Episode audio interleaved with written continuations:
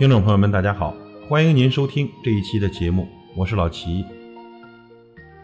生活中啊，无论是友情还是爱情，感情走到最沉重的一步，就是我仍愿意听，你却已经不愿意讲。以前觉得自己性格能和很多人合得来，什么样的朋友都能结交，后来明白，结交朋友或许不难，难的是将朋友变成知己。人与人之间真的有磁场这回事儿，一接触就能感觉出来。有些人能够和你一见如故，有些人和你永远都不会深交。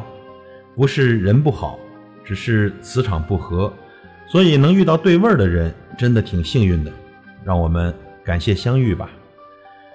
人聚会的场面越大，就越容易变得枯燥乏味。只有当一个人独处的时候，他才可以完全的成为自己。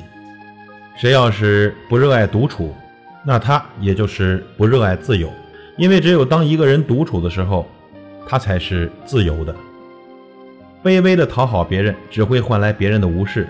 这世界只有你自身的强大，才能换来别人对你的重视；只有平等的对待，才能换来真正的尊重。